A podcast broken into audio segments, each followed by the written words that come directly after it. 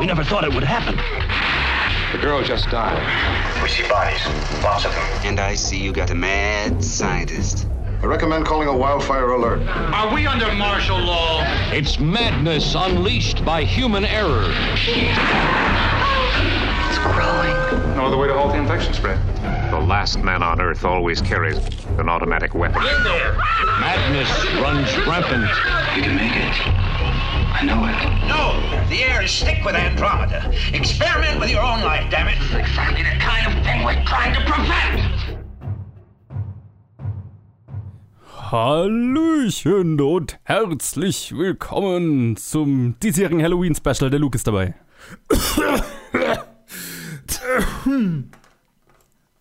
Hallo. Sorry für die, die Übersteuerung. ah, ist auch gar nicht mal so, hat gar nicht mal so übersteuert.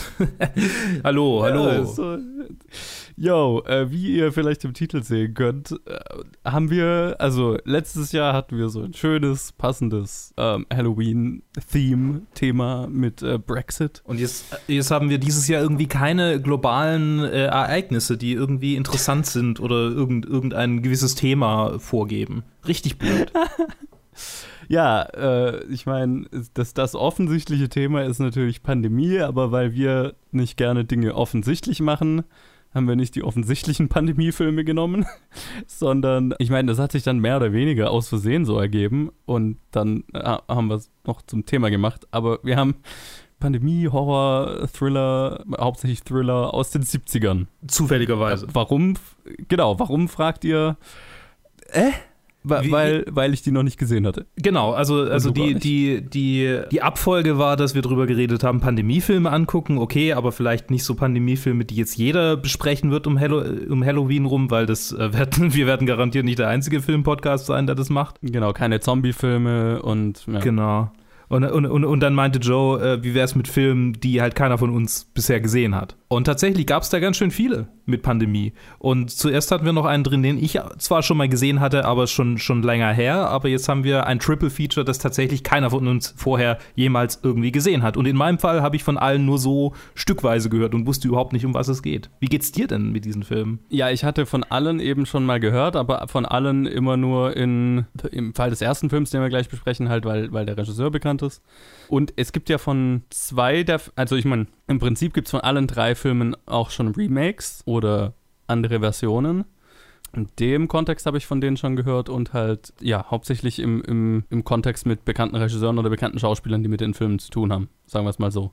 Aber ich würde ich es, glaube ich, dann bei den Filmen noch genauer sagen. Ja. Aber auch immer total lose. Also ich kannte halt von allen so den Namen. Und bei, beim dritten Film dann halt auch noch das, das prominente Remake oder der, der aber es ist jetzt alles sehr kryptisch.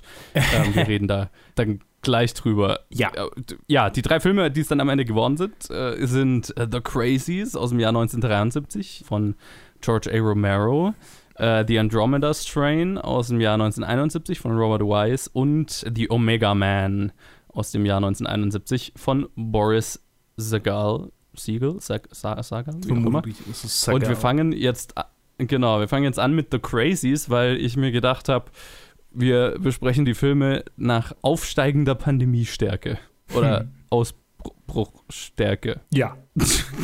soll, ich, soll ich was zum Inhalt des Filmes erzählen? Äh, Erzähl mir doch mal, äh, wer hat den gemacht und äh, was, worum geht's? Also George A. Romero hat den gemacht, wie du gerade schon gesagt hast. Tatsächlich auch geschrieben und geeditet. Äh, außerdem es spielen mit Lane Carroll, Will Macmillan, Harold Wayne Jones, Lynn Lowry und so weiter und so fort. Und es geht um einen sehr lokalen, sehr kleinen Ausbruch einer Seuche in einer kleinen Stadt. Und wir verfolgen durch unterschiedliche Charaktere zum einen die Militäroperation, die das Ganze stoppen soll, und zum anderen die, äh, also äh, gespielt von Lloyd Ho Holler, und äh, auf der anderen Seite ein paar örtliche quasi Hillbillies, die, sich mit ihren Waffen in den Hügeln verschanzen und sich gegen, gegen die bösen, bösen Invasoren, wehr, Invasoren wehren, weil die halt ganz schön ruppig bei der Internierung der äh, Menschen in dieser Stadt vorgehen. Und äh, yes. so, so haben wir quasi so ein bisschen ein Left 4 Dead Vibe in dieser Gruppe, die da, die da äh, in den, in den, in den Hügeln versucht zu überleben oder in den Wäldern eher, nicht Hügeln eigentlich. Ja, nee, mhm. es kommen auch Hügel vor. Also ja, in, den, in, in der, in der äh, Natur. Und auf der anderen Seite dann ein, ein sehr schnell inszeniertes äh, Spektakel einer Militäroperation, das leider an sehr niedrigem Budget äh, leidet und äh, manchmal dann nicht ganz so cool inszeniert ist, wie ich das mir wünschen würde. Mhm. Ähm, vielleicht sagen wir noch, die, die Seuche, die ausbricht, ja, genau. ähm, bringt treibt die Leute in den Wahnsinn, die infiziert werden. Mhm. Also genau. die werden gewalttätig oder äh, destruktiv in irgendeiner Form. Ja, eine Form von Wahnsinn halt. Genau, genau. Äh, es gibt unterschiedliche Formen von Wahnsinn. Manche verfallen irgendwie langsam rein, manche schneller, meine ja. ich mich zu erinnern, dass es irgendwie so jemand gesagt hat. Einer der der Forscher. Äh, stimmt, genau. Und wir, wir das habe ich ganz vergessen. Und wir erleben natürlich noch eine, eine, den, den, den dritten Plot von einem Forscher, der das quasi erfunden hat. Und das versehentlich ist es halt versehentlich los, losgegangen, äh, raus, rausgekommen. Und er ist jetzt fieberhaft dabei, irgendwie ein, ein ein, eine Cure dafür zu finden. Ist es nicht sogar, war es nicht sogar eine biologische Waffe? Ja, genau, es war eine biologische. Anfangs, anfangs, anfangs reden sie darüber, dass es ein, äh, ein Impfstoff ist, der, der irgendwie falsch wirkt oder nicht richtig getestet wurde und dann irgendwann, äh, also relativ bald meint er, ja, nee, eigentlich ist es eine biologische Waffe gewesen. Das fand ich ganz interessant. Das war ja nicht, das haben wir ja nicht vorher recherchiert, aber in allen drei Filmen ist es eine biologische Waffe, was ja äh, total gut in die 70er Jahre passt, ja. äh, in denen halt einfach äh, paranoide Thriller das, das Ding waren. Und hier haben wir es im Prinzip mit drei paranoiden pa Pandemie-Thrillern zu tun ja. oder, oder solchen Thrillern, ne? Im Prinzip äh, könnten wir das einfach, äh, was wir in diesen Filmen sehen, aufschreiben äh, die Namen verändern, in eine QAnon-Gruppe posten und niemand, niemand würde das Ganze anzweifeln die 70er, in denen äh, Paranoia vor der eigenen Regierung noch cool war.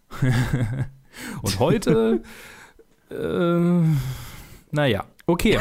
Wie hat dir denn The Crazies gefallen? Und, und hast du davor überhaupt schon mal, also wie, äh, außer dass George A. Romero äh, den Film gemacht hat, hast du davor schon mal irgendwie davon gehört? Nee, also ich äh, wusste nur, dass George A. Romero einen Film gemacht hat, der The Crazies heißt und ich wusste, dass es irgendwie um eine Seuche geht, die Leute verrückt macht.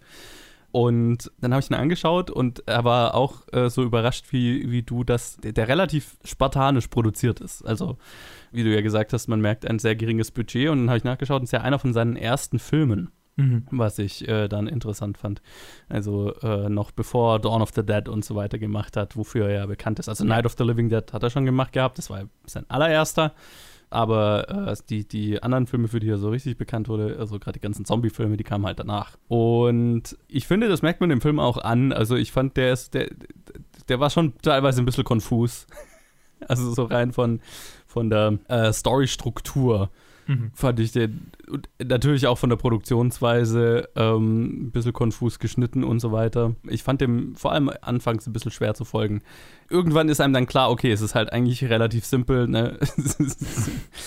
Regierung versucht, dieses, äh, dieses, diese Stadt äh, einzulockdownen, äh, ja. in, unter Quarantäne zu setzen. Genau und fangen halt im Prinzip an, alle, die irgendwie äh, kontrollierbar sind von den Infizierten, die, die, die sammeln sie in der, in der lokalen Schule, in der Highschool, wenn ich mich recht erinnere, mhm. sammeln sie die, was dann so ein kleines Irrenhaus wird sozusagen. Ja. Aber hauptsächlich äh, äh, bringen sie halt eigentlich jeden um, der, der äh, zu starke Symptome zeigt und eine Gefahr darstellen könnte. Und dann hast du halt die, die, die Leute, die versuchen zu überleben von denen zwei ganz nette Charaktere waren und dann hast du halt so den typischen 70er Macho noch dabei. Ja.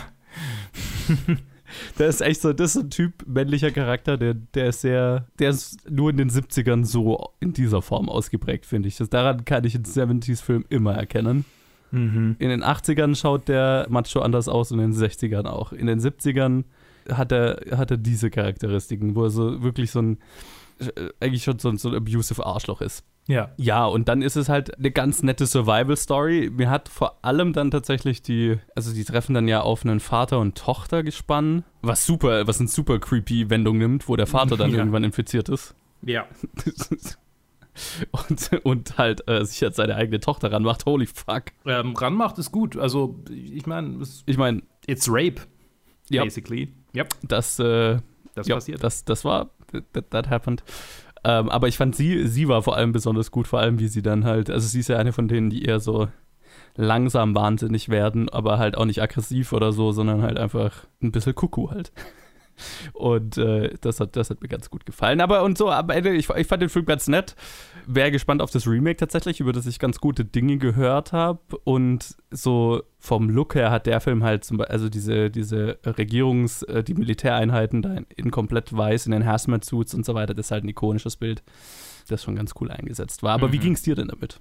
Ich ähm, fand ihn anfänglich tatsächlich ziemlich, also vielleicht wegen, weil es so konfus inszeniert war und so schnell, fand ich es ganz schön interessant. So, weil, weil das, das Konfuse war für mich so ein bisschen, okay, hier, hier die, ba die Panik baut sich nach und nach auf und es wird immer schneller und schneller. Und so, so wie quasi so eine, so, so eine Eingreiftruppe äh, vollkommen überfordert mit der Situation da irgendwie reinkommt. Das, das hat sich schon irgendwie so realistisch angefühlt, dadurch, dass es so konfus war. Macht das Sinn? ja, okay. Mhm. Ich, ich, für mich war es, es hat sich passend angefühlt. Das kann ich sehen, auf jeden Ja. Fall, ja. Und dann die, die, die, der weitere Verlauf des Films hat sich für mich ein bisschen gezogen, tatsächlich. Also diese, diese Überlebensgeschichte von denen, vielleicht habe ich zu viele Zombie-Filme gesehen, die war so, okay, nichts, was ich nicht schon gesehen hätte. Die ganze Tochter-Story war so, ja, okay, der, der Mann und die Frau. Das hat mich fast ein bisschen genervt, äh, so, so äh, hoffnungslos, äh, dumm romantisch, wie das war. Also so, also nicht romantisch, aber halt so, so, so, wie soll ich sagen, rehäugig Aha, ja. sie aha. gespielt hat und wie, wie heldenhaft er gespielt hat. Was ich am meisten genossen habe, war tatsächlich der, der Wissenschaftler, der ähm, so richtig, so ein richtiger B-Movie-Darsteller ist, so wie er im Buche steht. So ein komischer Look. Der hat auch nur das gemacht. Ich, ich, hab den, ich hatte das Gefühl, ich kenne ihn irgendwoher und dann habe hab ich ihn nachgeschaut und der hat nicht so wirklich viel gemacht. Also Ja. der war in John Carpenter, äh, in äh, Romero-Filmen und das war es dann so ziemlich. Oh, er war sogar auch in Dawn. Er war ein, er war ein Wissenschaftler in Dawn of the Dead. ja, ja, ja, daher kannte ich ihn halt, aber Ja, ja, nee. Ich meine, passt. Ja, und lol, der hat in seiner Trivia auf IMDb steht Orson Welles Scholar. Also er ist ein Orson Welles ja, Experte und ich dachte die ganze Zeit, der schaut aus wie Orson Welles. ich meine, er hat auch einen ähnlichen Körperbau wie Orson Welles. Einen ähnlichen Duktus fand ich so. Ja, stimmt. Ja, vielleicht. Ich, ich kann es sehen, ja. Und ich kann es auch sehen. Ich meine, Orson Welles in, in, in Trash-Horror-Filmen ist natürlich. Gibt es? Ich weiß nicht. Ich meine, ich weiß, dass Orson Welles in vielen Bullshit mitgespielt hat, weil er halt irgendwann Geld gebraucht hat, um seine, seine hoffnungslose Sucht nach, nach Lebensmitteln zu, zu, nach einem Lebensstil zu, zu finanzieren. Mhm. Ich glaube, Trash-Horror hat er nie gemacht, aber ich würde gutes Geld dafür bezahlen. Definitiv, definitiv. Gott hab ihn selig. Ja, aber ja, also fandst, du fandst ihn dann entsprechend auch so eher so durchwachsen, oder? Eher durchwachsen. Ähm, Ja. Ich fand, er hatte, er hatte so ganz nette Lichtmomente. Ich fand, äh, den Wissenschaftler fand ich auch tatsächlich ganz witzig. Also vor allem seine grumpy Art, ne? So die, immer- äh, ja, das, ist, das war ganz lustig. Äh, ist, also all, vieles, was mir in dem Film ganz, ganz nett, was ich ganz nett fand, ist, was dann der nächste Film tatsächlich richtig gut macht. Also gerade so die Regierungsarbeit, okay, wie versuchen wir das unter Kontrolle zu halten? Äh, wie versuchen Wissenschaftler irgendwie an eine Lösung zu kommen? Die Survival-Geschichte war tatsächlich, also ist stimme ich dir zu, ist halt schon fünfmal da gewesen, hat Romero selber dann ja auch in späteren Filmen einfach besser gemacht. Aber ja, es, also, es waren einfach äh, ganz nette, ganz nette Momente drin. Ich fand zum Beispiel auch, äh, was ich am Anfang tatsächlich sehr witzig fand, war gerade, wo die Regierung so auf diese Hillbilly-Stadt trifft und äh, keine Ahnung, die Hälfte der Bewohner mit irgendeiner Waffe zu Hause rumrennt und so weiter. Und also so voll die, die, die, das volle Anti-Regierungskaff trifft auf strikte Regierungsmaßnahmen. Das war ganz nett gemacht, fand ich. Und ich finde, das hat natürlich auch ein bisschen aktuelle Vibes so. Yes. So, weil jetzt die Anti-Regierungs-Militaristen diejenigen sind, die den aktuellen Präsidenten an der Macht halten wollen. Das stimmt. Ja, aber die, die aktuelle amerikanische Regierung würde ja auch nicht so ein, äh, bei, einer, bei einem Ausbruch so einen Kaff einfach abriegeln. Nö, die- gelernt haben. ja, die würden, würd- würden einfach sagen, äh, hier, habt ein wenig Geld, um weiterhin die Industrie zu fördern und, und geht schön Ja. einkaufen. Genau, und wir müssen damit leben, also viel, viel Spaß. Ja, genau. Also definitiv ein, ein trotzdem noch realitätsnaher Film irgendwie. äh, Ja, stimmt. Äh, tatsächlich äh, der Aspekt irgendwie, äh, die Regierung versucht irgendwelche Quarantänemaßnahmen gemacht, zu, äh, zu, zu machen und äh, die Bevölkerung wehrt sich teilweise mit Waffengewalt. Kann ich, kann ich sehen, Ja. lustigerweise. Aber sind wir halt in diesem Film auf der Seite der Bevölkerung, mehr oder weniger. mhm. Wobei der Film gar nicht so, also, naja, so halb. Der Film wählt ja nicht wirklich eine Seite. Wir haben nur halt, äh, der Film versucht halt dieses eine überlebenden Krüppchen sympathisch zu machen, aber Ja. gleichzeitig zeichnet der Film jetzt schon äh, die, die, die gesichtslosen Armeeleute, die, die zeichnet er eigentlich als die wirklichen Antagonisten. So die Wissenschaftler und die Militärs dahinter, die sind ja eigentlich auch alle immer äh, äh, gezeigt als stets bemüht, halt dieses, das Ding unter Kontrolle zu kriegen. Und ich, vielleicht fand ich auch das so ein bisschen konfus, weil mir nicht klar war, okay, wer, wer, auf welchen, wessen Seite sind wir hier? Eigentlich sind ja die, die sich mit Waffengewalt gegen die Regierung wehren, die, die helfen, das dann noch zu verbreiten. Andererseits, die Regierung tötet auch Leute. Mhm. In der Tat. Ich glaube, das war noch nicht ganz so ausgearbeitet. Ja, ja, nee, nee, es, äh, es, ist, es, äh, es ist definitiv einer seiner, seiner Erstlingsfilme. Das, Ja. das merkt man schon. Und äh, ich muss sagen, ich, ich kenne, ich weiß ja von Romero nur vom Hören tatsächlich. Mhm. Also ich, ich habe keinen seiner Filme bis auf diesen jetzt bisher gesehen, Ja. weil Okay, interessanter Start. äh, keine Ahnung, ich kam nie dazu, war nie so richtig. Also ich weiß, dass es Klassiker sind. Ich weiß, dass er irgendwie das Zombie-Genre wieder erweckt hat. Ja. Was, was Zombies sind. Und äh, ja, ja.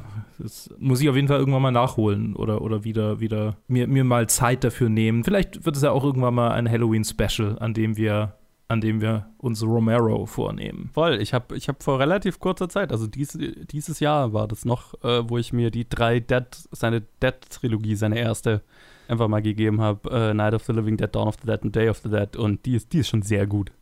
Vor allem Day of the Dead, wo ich sehr überrascht war tatsächlich. Weil Dawn of the Dead ist so der Klassiker, Night of the Living Dead ist so der, der, der Beginn des Zombie-Filmgenres. Aber tatsächlich hat mir Day of the Dead von allen drei am besten gefallen, den, von dem ich eigentlich kaum was gehört hatte. Witzig. Sollten wir irgendwann mal machen. Ja. Das, äh, hätte ich Bock drauf. Irgendwann mal, irgendwann mal. Das machen wir. Ich habe ja von Dawn of the Dead tatsächlich nur die, das Remake gesehen, das Zack Snyder Remake von 2004. Das ich ja tatsächlich auch äh, ziemlich gut finde. Also, ich kann mich nicht mehr dran erinnern. Ich, hab, ich weiß, dass ich es gesehen habe, aber ich kann mich nicht mehr dran erinnern. Ich weiß nur, dass die, dass die, das erste, äh, oh Gott, wie hieß es? Dead Rising Spiel deswegen, also quasi davon inspiriert wurde, oder halt von Dawn of the Dead, von der Dawn of the Dead Story inspiriert wurde, weil man ja in einem Kaufhaus ist. okay, ja, der, der absolute Klassiker. Ja.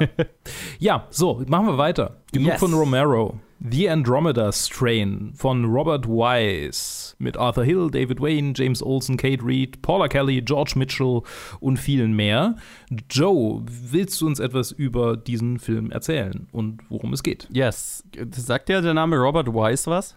Ich weiß, dass er der Regisseur von Sound of Music war. Und, äh, warte mal, warte mal, warte mal. War es nicht der Regisseur von, von einem Film, den wir hier besprochen hatten, mal in einem Halloween-Special? Ja. Äh, der, den meine Mutter mir mal, äh, wie heißt er? Ja. Ähm, The Haunting. Genau, The Haunting. Exakt. Yes. Wir haben äh, das, äh, das zweite Mal Robert, einen Robert Wise-Film in, in unserem Halloween-Special, was ich sehr witzig fand, was ich vor zehn Minuten realisiert habe. ja, äh, hat sehr vielfältiger Regisseur, hat äh, unter anderem auch eben, wie du gesagt hast, Sound of Music, West Side Story, den ersten Star Trek-Film, also Oh, und äh, The Day the Earth, Earth Stood Still. ja, vielfältige Karriere. Vielfältige Karriere. Und äh, genau, wir haben uns angeschaut, The Andromeda Strain von 1971. Es handelt von einer Gruppe Wissenschaftler, die in einem super geheimen Untergrundlabor, Science-Fiction-artig angehauchten Labor, an einem Heilmittel oder einem, einem Impfstoff gegen einen Alien-artigen Virus. Ich, weiß- was war, war es ein Virus? War ein Virus, ne? Sie nennen es ein Virus. Es war kein, genau, es war ein Virus, ja. Äh, es ist eine Lebensform, es ist kein, kein Virus in dem Sinn. Stimmt. Es ist kein- eine- ja, du hast recht, es ist kein es Virus. ist eine, es eine einfach so kristallbasierte Lebensform. Ja, Ähm, also eher, eher dann so was wie ein Parasit oder keine Ahnung. Ähm, jedenfalls ein, ein, ja. ein, äh, wie wir zumindest. Anf nee, nee, nee, es ist, es ist auf jeden Fall Alien. Ich habe gerade überlegt, weil wir vorhin gesagt haben, es ist immer eine Biowaffe, aber das ist ja keine Biowaffe. Naja, es, ist, es hat den Biowaffen-Hintergrund. Also äh, äh, es, es kommt ja in dieser Sonde zurück, die da Genau. oder also von so einer Ex so Andromeda-Expedition irgendwie und da das war schon, da war schon die Absicht dahinter und ich glaube im Roman von Michael Cricht- Crichton, Crichton, Crichton, Crichton. Crichton, okay, Michael Crichton, wird es wohl noch, ich habe mir die Wikipedia-Seite dazu durchgelesen, da wird es wohl noch ein bisschen Okay. mehr beleuchtet, äh, dass es halt so die Regierung war, die, die äh, eine Biowaffe wollte, die US-Regierung. Okay. Und dann haben sie halt aus Versehen was Alien-artiges mitgebracht, ne? Ja, genau. Also äh, Michael Crichton, äh, genau, wie du gerade gesagt hast, basiert auf einem Michael Crichton-Buch. Yep. Genau, die arbeiten halt in diesem Untergrundlabor sehr fieberhaft daran, eine, ein, ein, ein Gegenmittel zu finden, bevor das Ding sich über die gesamte Welt ausbreitet. Und alles fängt damit an, dass halt eine, eine Kleinstadt ausgerottet wurde. Und äh, es ist äh, sehr cool, sehr haunting äh, und dann über den Großteil des Films fast schon so Science Fiction, wie, wie, wie habe ich es bei Contagion genannt? Äh, Competence Porn. also wenn du einfach nur kompetenten Leuten, Experten dabei zuschaust, wie sie ihre Arbeit gut machen. Schön. ähm, Luke, wie hat dir die Andromeda Strain gefallen? Ja, äh, der Competence Porn hat mich jetzt nicht so richtig gepackt, tatsächlich. Also doch manchmal schon. Man, manchmal hat's, manchmal war es gut und manchmal war es so, okay, ich gucke jetzt jemand dabei zu, wie er irgendwie an. an äh, du, hast bestimmt, du hast natürlich auch die Millennium-Trilogie von Stieg Larsson gelesen. Ja, Ähm, ewig her, aber ja. so der Unterschied zwischen den Büchern und dem Film ist mir jetzt hier so arg aufgefallen. Ich habe auch so, so das ein oder andere Michael Crichton Buch gelesen. Also ich habe Jurassic Park gelesen. Ich habe, ähm, was denn noch? Ich glaube, ich habe nur Jurassic Park gelesen. Aber ähm, ich habe beim, beim Lesen von Jurassic Park habe ich sehr genau diese Erinnerung an dieses Gefühl von Competence Porn. So, es wird sehr elaboriert beschrieben, was die technischen Specs von irgendetwas sind und warum das jetzt genau so funktioniert, so über Seiten hinweg. Und bei Stieg Larsson ist das ja auch so, dass quasi jetzt die Vorteile dieses Apple-Computer, äh, dieses Apple, Apple, ja, Computers beschrieben werden, den die Protagonistin da dann irgendwie kauft und ne, kannst dich erinnern. Und Ja, ja, ja, im Film lässt sich das halt nicht so gut übersetzen, finde ich. So in den. Millennium-Filmen, Gott sei Dank, ist es nicht so äh, krass drin wie in den Büchern, äh, was, was ihnen durchaus zugutekommt und die spannenden Teile bleiben. Aber es ist, ja, in diesem Film haben sie es irgendwie drin gelassen. Und das ist manchmal cool und manchmal haunting und manchmal ist es so wie die langweiligen Teile von 2001, wo ich mir denke, ja, okay, äh, alles klar, du Genie, aber das hättest du es auch weglassen können. Ja, ich kritisiere 2001, weil er lang ist. Sehr lang, zu lang, wie ich finde. Das ist ja mit Sicherheit, ja. Und dieser Film zählt für mich definitiv in diese. Es ist nicht so schlimm, dass ich, dass ich wirklich gelangweilt war, aber es war schon ganz cool, dass irgendwann meine, We meine Waschmaschine fertig war und ich aufgestanden bin und gesagt habe: So, jetzt hänge ich meine Wäsche auf und dann gucke ich den Film weiter. Wie ging es dir denn damit? Hast du, hast du, hat, hast du das mehr genossen als ich? Weil, weil ich mochte den Film schon. Also es ist nicht so, dass ich das nicht mochte. Es war nur manchmal langatmig. Ja, nee, ich glaube, ich, ich, ich, ich mochte das, glaube ich, mehr als du tatsächlich. Ähm, das hat mich tatsächlich ziemlich gepackt. Also ich fand den Film ziemlich atmosphärisch. Ich habe ziemlich gefeiert, wie er angefangen hat, sodass du einfach in diese tote Stadt kommst. Also das, das, der Mystery-Aspekt wurde, finde ich, sehr gut aufgebaut. So, äh, eigentlich bis wir rausfinden, was es genau ist, was diese ganzen Leute umgebracht hat. Ja, fand ich das Mysterium und dieses äh, den Wissenschaftlern einfach dabei zuschauen, wie sie ihre Arbeit machen und ähm, herausfinden und, und äh, ja, so ein bisschen Detektivarbeit eigentlich machen. Das ist wie so ein Sherlock Holmes-Film, fand ich fast schon. Einfach den Detektiven dabei zuzuschauen, wie sie, wie sie einem Mysterium auf die Spur gehen. Das hat mich ziemlich gepackt tatsächlich. Okay. Und dann kann ich definitiv nachvollziehen, was du meinst. In dem Moment, wo dann klar ist, was es ist, hatte ich schon auch äh, so Momente, wo es halt ein bisschen langatmig wurde. Hat natürlich nicht geholfen, dass ich ihn spät nachts geschaut habe. Und dann gegen Ende wurde es natürlich dann nochmal, haben sie die Stakes nochmal, finde ich, sehr effektiv in die Höhe getrieben. Ja. Ähm, Gerade wo dann klar wird, was das Ding ist und wie es sich ausbreitet und was das bedeutet. Das fand ich schon auch alles sehr cool. Und tatsächlich, mein, mein Gedanke, als ich den Film geschaut habe, war so, das ist, der ganze Film ist ja ein, ein fast schon ein, eine Ode an wissenschaftliches Arbeiten, so, ne? In, indem er wissenschaftliche, wissenschaftliche Vorgehensweisen, ja, wie du, wie du ja gesagt hast, fast schon, fast schon peinlich genau zeigt, so, ne? Ja. Ähm, also Au Ausschlussverfahren und, und unterschiedliche Versuchsgruppen. Also das hat sich irgendwie sehr erfrischend angefühlt, weil ja, wir bei der aktuellen Pandemie so, also zumindest in, in Teilen, so ein, so ein Anti-Wissenschafts-Sentiment äh, äh, herrscht dass ich das einfach sehr gefeiert habe, dass hier einfach ein Film ist, der über zwei Stunden lang einfach nur da ist, um, um Wissenschaftler zu feiern. Fand ich sehr cool. Mich hat die, mich hat die Spannung auch oft gepackt. Also es ist nicht so, dass, dass, dass ähm, es gab einfach nur Stellen, wo es sich für mich gezogen hat, wegen, wegen den Sachen, die du gerade angesprochen hast. Also wo es halt so mhm. Ich meine, es natürlich ist auch keine realistische Abbildung eines Versuchsablaufs, einfach weil, also das wäre halt noch viel länger. So, da wird man quasi ja, einen ja, klar. Film ja, ja. vor sich haben. Aber ähm, für filmische Verhältnisse würde ich mal sagen. Genau, aber es war halt trotzdem lang genug, dass ich dachte, ja, alles klar, okay, jetzt fängt es an, mich zu ermüden. Aber es ist interessant eigentlich, dass, dass, es, äh, dass es Robert Weiss äh, war, der diesen Film gemacht hat, weil äh, gerade der Musikeinsatz war, hat sehr für mich dazu beigetragen, das, das Haunting äh, zu machen, mhm. wie du gerade, wie du es gerade genannt hast. Also, ne, äh, The Haunting, kein Wunder, also da, da hat er ebenfalls sehr effektiv mit Musik gearbeitet, mit Audio-Stings und so weiter. Das war hier, das war hier ähnlich, ähnlich kompetent und hat den Film durchaus auch gruselig gemacht an Stellen. Also mhm. dieses, dieses mhm dieses Wesen, dieses Ding, was da so äh, sich merkwürdig verhält und dann zoomen wir rein und, und dann wächst es plötzlich und uh, Audio und, und alle gucken es, gucken es erschrocken an. Das ist schon. Mhm. Ich wundere mich nicht, dass der Mann sehr audiofokussierte Filme gemacht hat. Also, zu, oder andersrum, dass die Filme, die er gemacht hat, die sehr audiofokussiert sind, ähm, die erfolgreichsten Filme sind, die er gemacht hat. Äh, also West Side Story, Sound of Music, Haunting, Andromeda ja, Strain. Ja.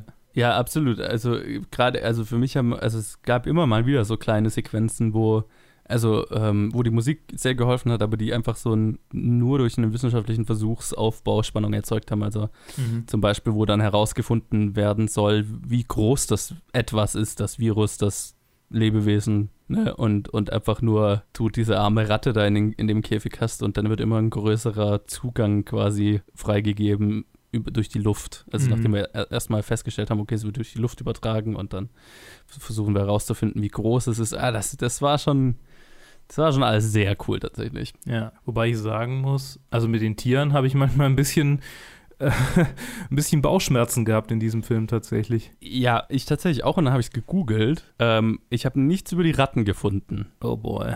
70er Jahre. Kann ja, sein, dass die Also Ratten ich weiß nur, es, es gibt ja den einen Moment, wo im Film also in, in, in der Filmgeschichte ein Affe an dem Ding stirbt. Mhm. Und der Affe ist nicht wirklich gestorben, sondern den haben sie betäubt. Okay, immerhin. Der, der wurde, also ich meine, das ist auch nicht geil. Ja. Der, der wurde quasi, ähm, also anstatt in, im Film tun sie den ja, in, also der kommt in einem luftdichten Käfig da rein und der ganze Raum ist quasi Virus befallen, ich nenne es einfach Virus.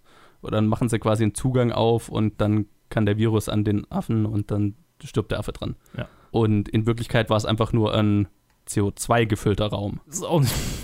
Okay, ja, das ist wirklich nicht so geil. Ja.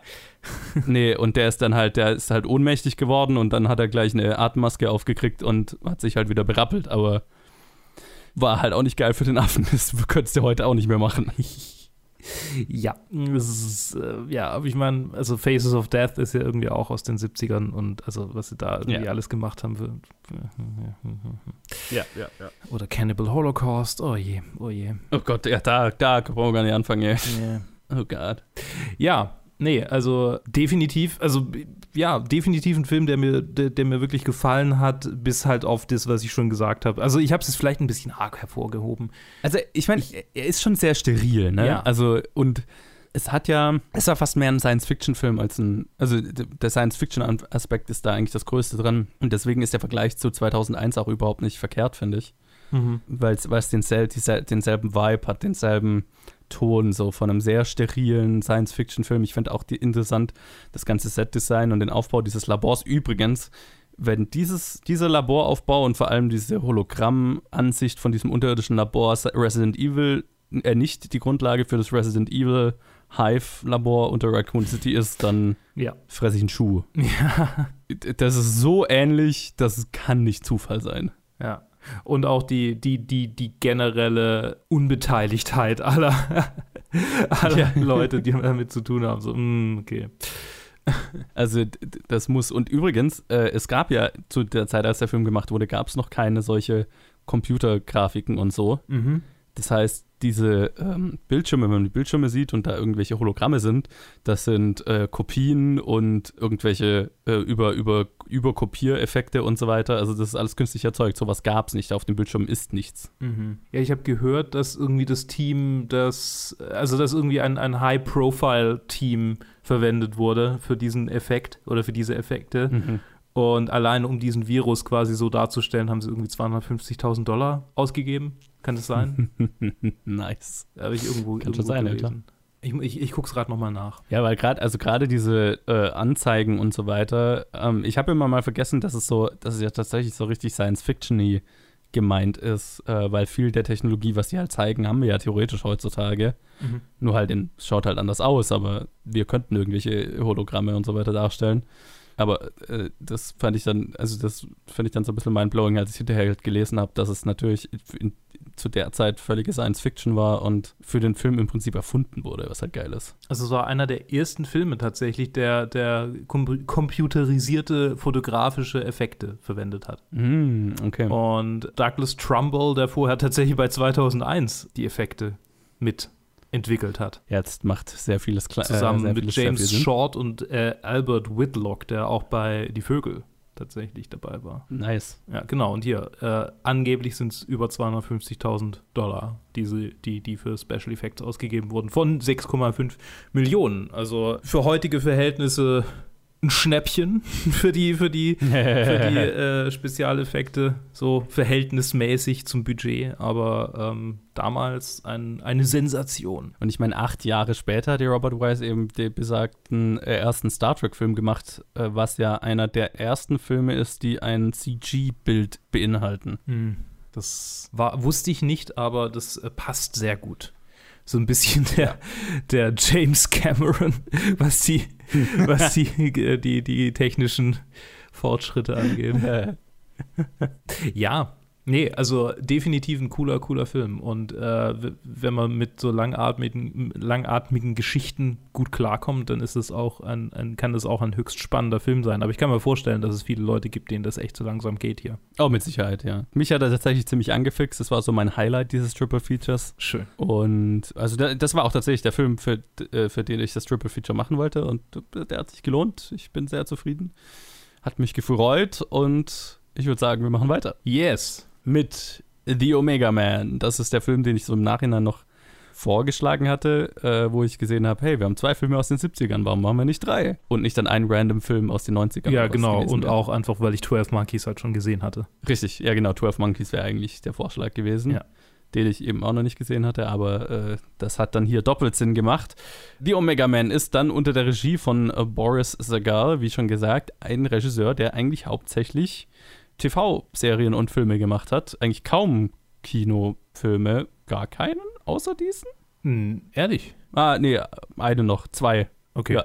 Also zwei, drei, vier, ja, so, so hier und da mal einen Kinofilm, aber die Omega Man war, glaube ich, auch sein letzter und dann hat er halt hauptsächlich äh, lauter äh, TV-Arbeit gemacht. Da auch äh, Sachen, die man kennt, also Man from Uncle und so zum Beispiel. Aber ja, ist jetzt äh, von den ganzen Regisseuren, die wir besprechen, definitiv der unbekannteste.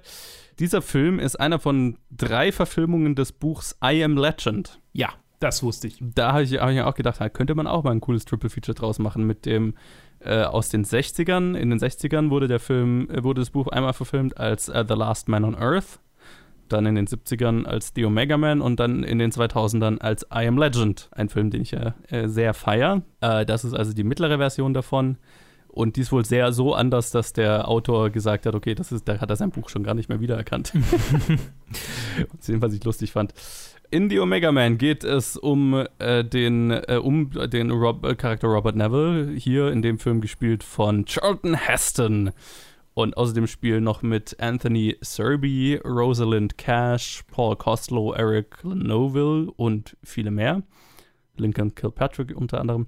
Und Robert Neville ist, er glaubt, der letzte Überlebende oder der letzte Mensch gebliebene Überlebende einer Pandemie zu sein, ausgelöst durch einen Krieg mit Biowaffen zwischen Russland und China, wo, wo, der, wo halt eine, eine, ein, ein Virus freigesetzt wurde, das die ganze Welt infiziert hat. Die meisten Leute sind direkt dran gestorben und die, die es überlebt haben, sind Kreaturen der Nacht geworden. In dem Film halt äh, so dargestellt, dass sie halt quasi Albinos sind, die ja, Licht, Licht nicht vertragen und so ein bisschen wahnsinnig geworden sind und einen Kult gebildet haben, der versucht, den letzten überlebenden Menschen auszulöschen. Und ja, das, das ist so ein bisschen, also sehr weit weg von den Vampir-Zombies aus I Am Legend. Absolut. Und, sehr weit weg. Ja, ja. Ich war sehr überrascht. Also meinst du das aus dem Buch oder aus dem, aus dem, aus dem Film I Am Legend? Aus dem Film, im, aber ich glaube, der Film I Am Legend ist auch, glaube ich, näher am Buch. Also Ein bisschen näher, aber tatsächlich auch nicht so sehr. Okay, was ist es denn im Buch? Was sind die im Buch? Also im Buch ist es so eine Mischung. So, es sind schon Vampire, aber, aber die sind, also die, die, die können schon auch reden und alles. Also ah, okay. es ist auch schon so, dass er quasi die als, als minderwertig an, also so als nicht menschlich ansieht, obwohl man durchaus quasi sie als eine andere Daseinsform der Menschen sehen kann. So, Mhm, und, und mhm. auch so diese, diese, diese, diese moralische Frage, die dann dieses, äh, dieser Jugendliche gegen Ende auf, au- den, er- den er heilt, quasi Ja. auf, aufschlägt, die ist in I Am Legend ja eher so, sag mal mal, internalisiert, diskutiert, mehr oder weniger. Ja. Ne? Also da, ich meine, es gibt einen anderen Charakter. Naja, da haben wir niemanden, genau, da haben wir niemanden, die, die, den er heilt oder so, sondern Ja, genau. Und, und ja, so, so dieses, diese Frage der Menschlichkeit gegenüber Wesen, die schon mal Menschen waren und so, das ist wohl ein großes, großes Ding im Buch. Und äh, Michael, äh, Gott, Michael Crichton, äh, Crichton ich meine ich mein natürlich, ähm, wer, wer hat überhaupt das Buch, das, das Buch geschrieben? Richard Mason? Ja, Richard Mason. Genau. Äh, Richard Mason ähm, meinte wohl, er, äh, also wie du vorher gesagt hast, so, dass, dass er es nicht wiedererkannt hat. Er meinte wohl, dieses moralische Dilemma war noch viel, viel größer. Also es war so richtig, im Buch ist es so richtig, wir, wir erleben einen unmenschlichen letzten Menschen. okay. Und das ist ja, das ist so, so ein bisschen. Und wir erleben, also ich, ich, das erste Drittel ist ja auch super spannend, äh, weil man, weil man quasi ihm, weil, weil wir ihm das, dabei zusehen, wie er langsam wahnsinnig wird Ja, ja. oder schon, schon ziemlich wahnsinnig geworden ist. Das ist schon, schon eigentlich ziemlich, ziemlich cool. Und das erste Drittel ist auch definitiv das, der, der, der, der beste Teil des Filmes für mich gewesen. Definitiv. Dann später trifft er dann eben auf äh, andere Menschen, allen voran eine Frau gespielt von Rosalind Cash, in die er sich so ein bisschen verliebt und dann macht er halt mit denen so einen Plan. Also A, die, die, die stellen fest, dass sein Blut ein Serum bilden kann, das quasi die, die Krankheit umkehren kann und dann machen sie mit den, mit den anderen Menschen, hauptsächlich, haupt, bestehend hauptsächlich aus Kindern tatsächlich, einen Plan, die Stadt zu verlassen und äh, ein neues Lager aufzuschlagen, keine Ahnung, eine neue Zivilisa Zivilisation anzufangen, whatever. Luke, wie hat dir die Omega Man gefallen? Ja, ich habe es ja gerade schon ein bisschen gehintet. Die, äh, das erste Drittel äh, fand ich ziemlich, ziemlich cool. Eben weil sich so gegenüber der absoluten Freiheit theoretisch, die er hat, weil er halt einfach irgendwie sich jedes Auto nehmen kann, überall reingehen kann, alles, alles plündern kann, völlig egal. Es gibt keine wirklichen Konsequenzen. So, so ein bisschen so der Traum eines, eines 13-Jährigen, der halt endlich einfach mal in die Spielwarenabteilung gehen will und alles klauen will, gegenübergestellt. Ey, was glaubst du, warum ich I Am Legend damals so cool fand? Ja, genau. Gegenübergestellt mit seinem, mit seinem, mit seinem schleichenden Wahnsinn. Und, und wir, wir sehen, wie er mit sich selbst redet, wie er Filme mitspricht, die er einfach wieder und wieder äh, im Kino sich selbst vorführt, wie er, wie er durch die durch die Klamottenabteilung geht und, und sich, sich äh, so eine Modenschau machen will mit sich selbst. Keine Ahnung. Ja, ja, ja. Also das, das ist ein großartiger, großartiger Teil, der mir wirklich gefallen hat. Und in dem Moment, in dem die anderen Menschen dazukommen, äh, ist es tatsächlich dann nicht mehr ganz so cool. Also da wird es dann irgendwie. Die Kombination aus, wir haben dann mehr Fokus auf diesen Kult-Typis, die halt einfach furchtbar geschminkt und furchtbar verkleidet sind. Das kann, kann ja niemand ernst nehmen. Äh, in Verbindung mit, ach, keine Ahnung. Also Rosalind Cashs Charakter redet schon hart Jive. An einem, bis zum, bis zum Punkt, wo ich, wo ich denke, okay, das, ist, ist das rassistisch? Ich weiß nicht so richtig. Ich, ich kann mir da kein Urteil drüber bilden, aber ich, ich, ich fühle mich nicht wohl damit.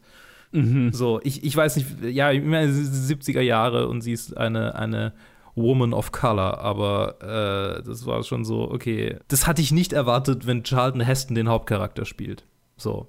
ich glaube, das war vielleicht. Vielleicht habe ich auch ein komisches Bild von Charlton. Ich meine, ich habe wahrscheinlich ein akkurates Bild von Charlton Heston. Ich wollte gerade Ähm, sagen, also er ist ja schon der. Äh, War. Lebt er noch? Ja, er ist tot. Er ist War, ja, ja. Er war ja schon der NRA Gunnut. Den, Absolut. Also, Absolut. Und deshalb, also das hat halt schon so ein Bild in mir ausgelöst und dann war es so, okay, Charlton Heston ist da, die Frau spricht Jive und gleichzeitig ist es aber äh, eine, der, der, wohl der erste äh, Kuss zwischen einer schwarzen Frau und einem weißen Mann auf der Kinoleinwand in den USA. ist es echt? Äh, habe ich, hab ich auf Wikipedia gelesen. Okay, interessant. Ja, das war, ich habe auch gelesen, dass es eine bewusste Entscheidung war, den Charakter äh, mit einer schwarzen Frau zu besetzen, weil das Studio eigentlich eine weiße wollte. Ja. Und dass es halt harte Bedenken und äh, so weiter gab, dass, äh, ein, äh, dass der weiße Hauptcharakter eine schwarze Frau küsst und äh, dass die einzige Art, wie halt der Regisseur und die Produzenten es durchgekriegt haben gegenüber dem Studio, war halt so zu sagen, okay, wenn wenn alle anderen Menschen tot sind, äh, dann kümmert sich da auch keiner mehr drum, so nach dem Motto. Das ist die Logik dahinter. Ja. Also ich meine, irgendwie, also ein progressiver Gedanke dahinter, klar, wie jetzt der Charakter angelegt ist, ist dann vielleicht schon wieder aus heutiger Sicht was anderes, aber ja, ich weiß, was du meinst. Ja, also es, es war wohl, es war wirklich eine bewusste, es war ja wirklich eine richtig bewusste Entscheidung, auch quasi mit dem Hintergrund des Black Power Movements, so äh, sagt, Ja. äh, ja, genau, was du gerade, ja. Trotzdem, trotzdem irgendwie ein weirdes Gefühl, einfach weil. Und auch das, das, Mhm. so das generelle Frauenbild. So, das ist ja nicht, so, nicht nur die, Ja, was, klar. Mhm. was der Film über, über, äh, über äh, Rassismus sagt, sondern auch was der Film über oder eher was der Film über Frauen, äh, das Verhält, dem Verhältnis von, von Frauen zu Männern und andersrum sagt, das ist schon ein bisschen, ein bisschen arg äh, 70er manchmal. Das, das ist das, was ich auch bei The Crazies am Anfang gemeint habe. Ne? Du hast also dieses, dieses bestimmte Typ Macho, also was schon fast, also was, was für heutige Verhältnisse so also unangenehm ist, weil es schon fast gewalttätig ist. Also ein gewalttätiges Verhalten von einem Typ gegenüber einer Frau, was damals irgendwie als cool angesehen wurde. Also das ist ja, um den Charakter als männlich und stark zu zeigen, so, Ja. ne? Da- Das ist schon, da gibt es eine bestimmte Art von, von Macho, der schon sehr 70er ist, äh, wie ich ja vorhin gesagt habe. Und der, das fällt hier definitiv auch drunter.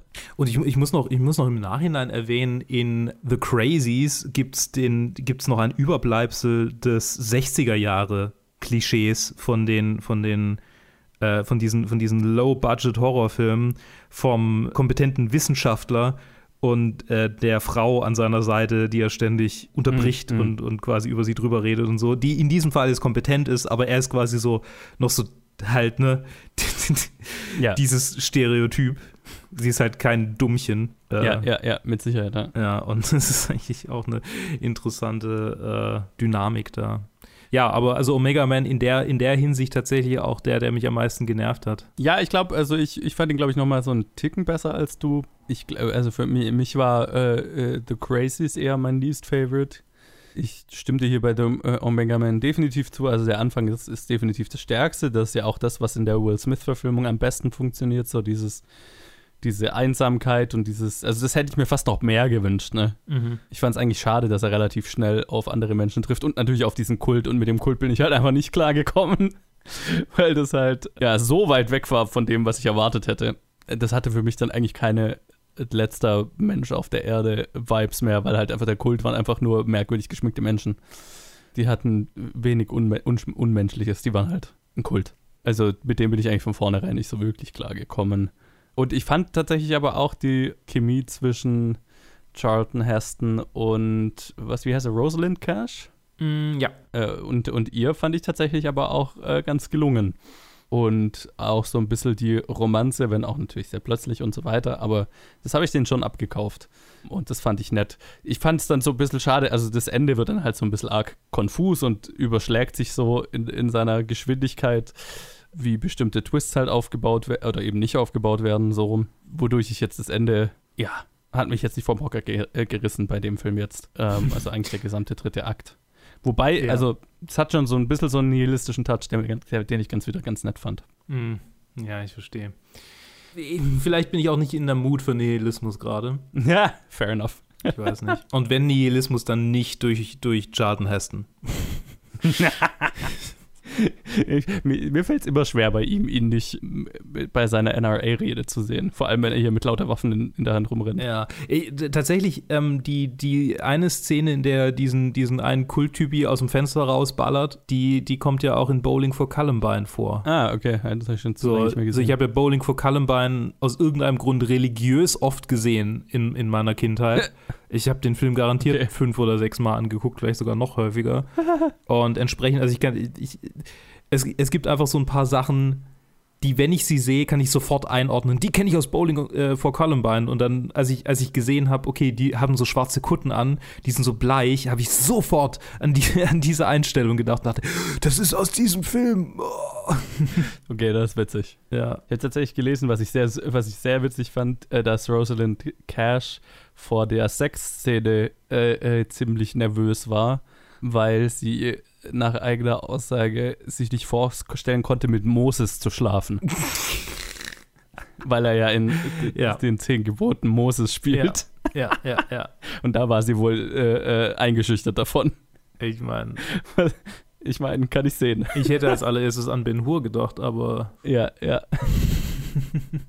aber so, äh, das, ich, ich kann das genaue Zitat habe ich jetzt natürlich nicht mehr vor mir, aber so, äh, ja, sie fand es merkwürdig, mit Moses zu schlafen. Ich und das, ja.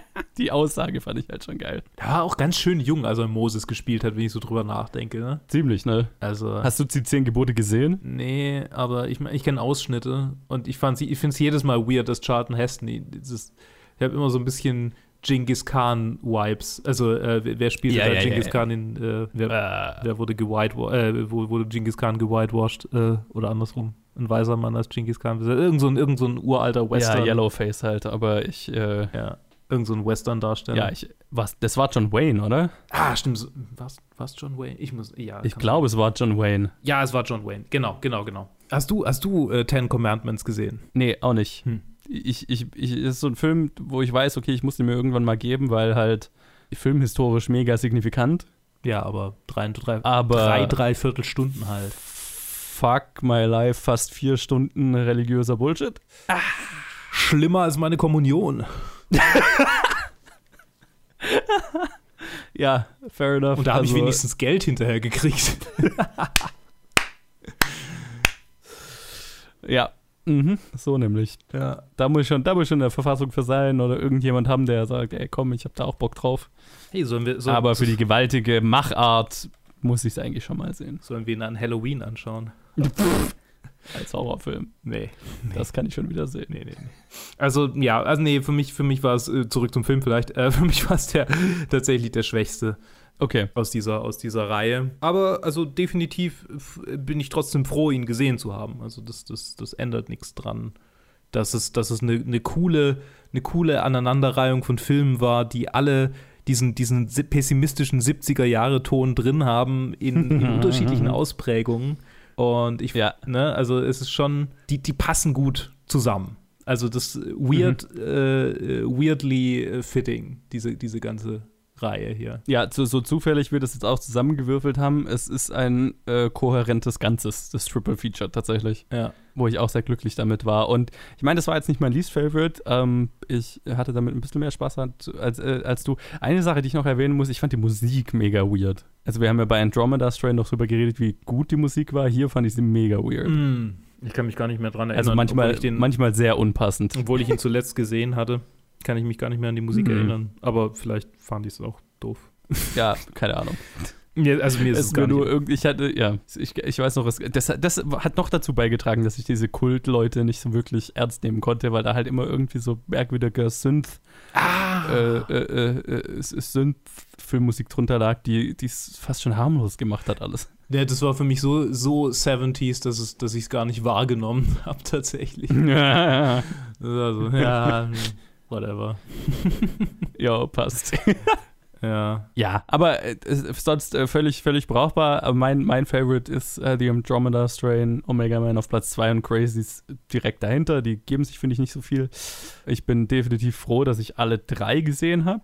Also das war auch, warum ich, warum ich das überhaupt vorgeschlagen habe, weil jeder Podcast, bei dem ich irgendwelche Bucketlist-Filme oder Filme von meiner Watchlist abarbeiten kann, ist großartig. Immer wenn ich eine Ausrede habe, Filme von meiner Watchlist abzuar- abzuarbeiten, bin ich glücklich und äh, hier habe ich drei abgearbeitet. Also es hat sich gelohnt. Definitiv. Also für mich hat sich in der in der Hinsicht gelohnt, dass ich dass ich dass ich mal George A. Romero gesehen habe, dass ich dass ich mich erinnert habe, dass es Michael Crichton gibt, dass ich vielleicht mal noch mehr Filme sehen könnte, die er die er geschrieben, also für die er äh, auf, auf, wo er das Buch geschrieben hat, dass Charlton Heston existiert. Existierte. ja, also Ja, das ist so großartig. eine interessante Mischung aus, ah ja, hm, ja, interessant und äh, ja, Schön beschrieben. so ein bisschen wie beschrieben. 2020 einfach generell. Weirderweise hat äh, diese 70er, dieses 70er Jahre Triple Feature in dieses Jahr sehr gut reingepasst. Definitiv. Das ist auch ein bisschen, also 70er Jahre ist auch so ein bisschen der Vibe, den wir dieses Jahr hatten. Ne? Also politisch, was die generelle Angst angeht. Ne? Also ich meine, die 70er Sure. waren, schon, waren schon so eine, eine, eine Angstzeit. So, als, als die Leute sich noch mit politischem Aktivismus äh, über ihre Angst vor dem Kalten Krieg und dem, dem Nuclear Holocaust äh, äh, weggeholfen haben, bevor sie dann halt komplett wieder Mhm. zu Drogen gegriffen haben. Drogen, politischer Aktivismus, Drogen. So ist die Abfolge in meinem Kopf. 60er, 70er, Ja, 80er. Da- da- Das, das ist, wie du die äh, Dekaden definierst. Ein bisschen, ja. Unterschied ist halt irgendwie, keine Ahnung, äh, im einen ist es Drogen mit ein bisschen Politik und im anderen ist es nur Drogen. und Geld. Drogen und Geld. Das, ist die, das sind die 80er. Aha, aha. Und Fernsehen. Und in den 70ern hat man wenigstens noch was zu sagen gehabt. Und es war irgendwie weird und komisch und es gab auch Drogen, aber da war wenigstens noch ein bisschen Message im Vordergrund, manchmal. Das stimmt, das stimmt, das stimmt. Das ist, das ist definitiv so, äh, was, ich, was ich an den 80ern als Filmdekade manchmal so ein bisschen nervig finde, wie unpolitisch die teilweise sind, die Filme, also größtenteils sind Ja. die Filme. Also so, der, der volle Escapism ähm, ist in den 80ern geboren. Also zumindest die Version, die wir heute kennen. Und die 70er, die sind halt, das das viel Politik, viel Politik in den Filmen. Das weiß ich zu schätzen. ja, also es passt voll in dieses Jahr, in, in, in, in, diese, in dieses Halloween, in diese Dekade. Wunderbare Analyse der 70er und 80er von zwei Leuten, die definitiv erst sehr viel später geboren sind. Du, ich meine, aus der Distanz kann man manche, manche Dinge klarer sehen, als wenn man drin, drin war. absolut. Das, äh, die Millennial-Perspektive aus die 70er und 80er. Das ist, wofür ihr einschaltet. Naja, wir sind ja nicht, nicht wirklich Millennials, wir sind ja eher so Gen Y. Na, wir sind, wir sind Ende Millennials tatsächlich. Okay. Ja. Alles klar. Wir gehören da noch rein in die, in die, in die Gruppe. gerade so, gerade so. Du noch mehr als ich. Ja, Aber ja. so ist das. So ist es. Das war unser Triple Feature. Das ist ein weirdes, weirdes Ende für unser Triple Feature dieses Jahr. Super weirdes Ende. Zur Hölle. Okay. Ähm, Was ist gerade passiert? äh, das war unser Pandemie Triple Feature. Lasst uns wissen, habt ihr die Filme gesehen? Wart ihr in den 70ern am Leben, in den 80ern? seid ihr Millennials? Ja, genau. Was habt ihr so in den 70ern für Drogen genommen? Oder vor allem in den 80ern? Schreibt es uns auf Facebook, Twitter, Instagram oder planetfilmgeek.gmail.com. Ich freue mich auf eure Einsendungen. Oh no. Ja, und dann hören wir uns, äh, also in, in dem Fall, wenn ihr das hört, an dem Tag, an dem es rauskommt, dann ja morgen schon wieder normal für die Reviews. Aber Ich meine, ansonsten bei. wir machen die Feiertage nicht, äh, die, die passieren einfach so. Ja, korrekt. B bis dann. Ciao.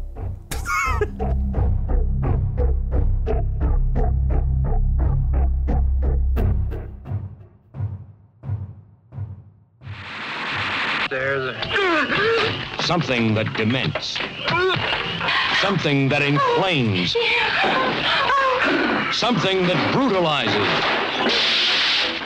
It's madness unleashed by human error. The crazies.